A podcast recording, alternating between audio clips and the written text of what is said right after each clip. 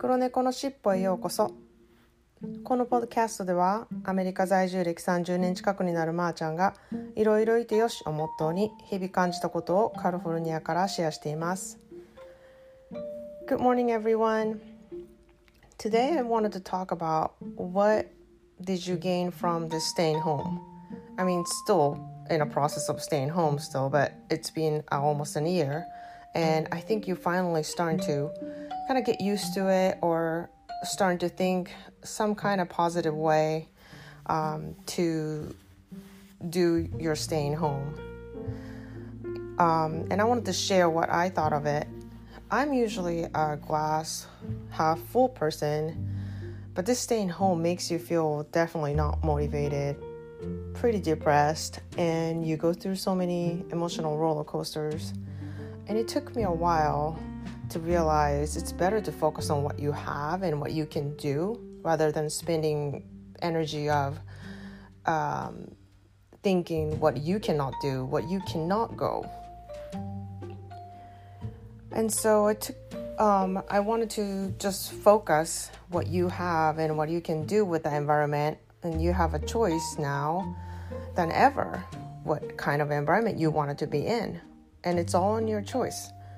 By doing that, you can simplify your life. And I think staying home makes you realize what's important and it gives you time to focus on what you wanted to do. 皆さんこんにちはいかがお過ごしでしょうかえっと今日はコロナでステイホームをしている時に得たことについて話したいと思います。えっとアメリカ特にカリフォルニアではいまだにステイホーム状態で、まあ、ロックダウンとまではいかないんですけれどもまだまだお店は閉まっていたりとかテイクアウトだけだったりとかあのまだまだ規制があるんですね。でなかなか人に会ったりとかあの、まあ、みんなで持ち寄ってパーティーをしたりとかこう集まってワイワイするってことがかなりあの禁止されています。まあ、その中でこうあることにできることに目を向けるってことがどんだけパワフルなんだっていうことをあのに気づいたんで今日はそのことを話したいなと思います。でまずあのコロナでステイホームになってからみんなが家にいてこうあのオンラインクラスだったりとかあの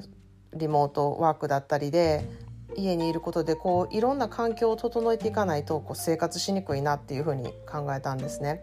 でそうするにはどうしたらいいかって思った時にいろいろあるルールをあの家族でみんなであの決めたんですけれどもそれが自分の好きな時に自分の好きな食べ物を食べるでそれは自分で作って食べるそのことであのそうすることでこう子どもたちが自分でこういうふうに食べたいと思ったらこういうふうに作るんだってことを学べるなと思ったんですね。でそれについて私もあのやることが少なくなるしなんかいつでも誰かのために何かを作らなあかんっていう義務にあのなったりすることも減るしあすごくいい風に回るんじゃないかなって思ったんですね。でそれをやり始めたこととあとそれぞれ自分のあのスペース自分のあの日常のこうペースをつかむっていうかあの誰にも指示されないで自分なりのあのことをやっていく。それってやっぱり誰かにやっぱり指示されてくるとすごく窮屈になるし全然居心地も良くなると良くないと思うから自分で考えて自分のペースでやっていく、まあ、これはあの私の子供たちがかなり大きくなって自分で自分のことができるっていう風になってきたからなんですけれども、まあ、多分小さいお子様がいる家庭にはちょっと難しいことかなって思ったりもするんですがあのうちの家族ではそういう風にあの思うようにしてやってます。でそういうことで自分の好きな環境が得られるで子どもたちがその机周りをどうにかしたいとか自分の部屋をなんかこういうふうにしたいっていうことはあの極力協力してやってあげるっていうことをにあの心がけてます。やっぱり自分のずっといるスペースがあの楽しくなかったりするとやっぱりそういうのってこう学校のねあの勉強とかにも影響してくると思うしなんか居心地のいい場所であのいたいっていう気持ちはものすごく私も理解できるのでなんかそういうことにあの時間をかけたい。例えばカーテンを作り直したいとかあの部屋のペンキを塗り替えたいとかあの家具をちょっと変えたいとかなんかそういうことはあのなるべくできる限りのことはなんか一緒にしてあげたいなと思うようにはしています。でやっぱりあのこうないこととかばっかりに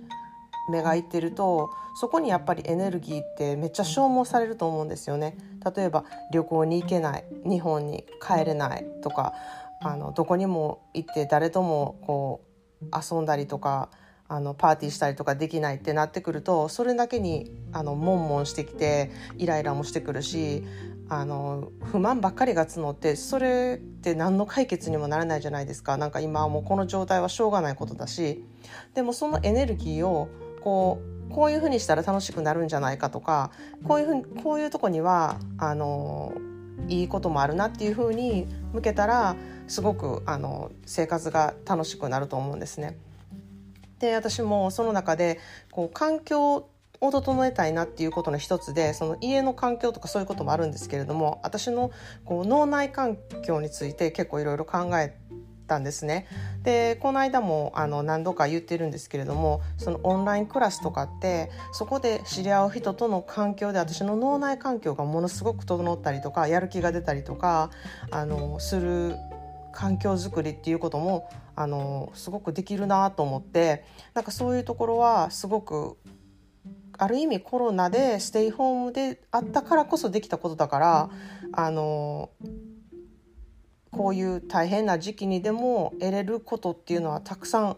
あるなって思ってそれをするのも自分の気持ち次第だし自分のやる気次第だし自分がそういうふうに求めてたらそういうことってできるんだなっていうあのことにあの気づきました。でやっぱりそのあることっていうことにフォーカスするっていうあのことはその時そこにフォーカスできた時っていうのはものすごくパワフルになることに気づいたので今日はそのことをシェアさせてもらいましたそれでは今日も皆さんにとってこういいあることにフォーカスできますように Thanks for listening. Have a good day.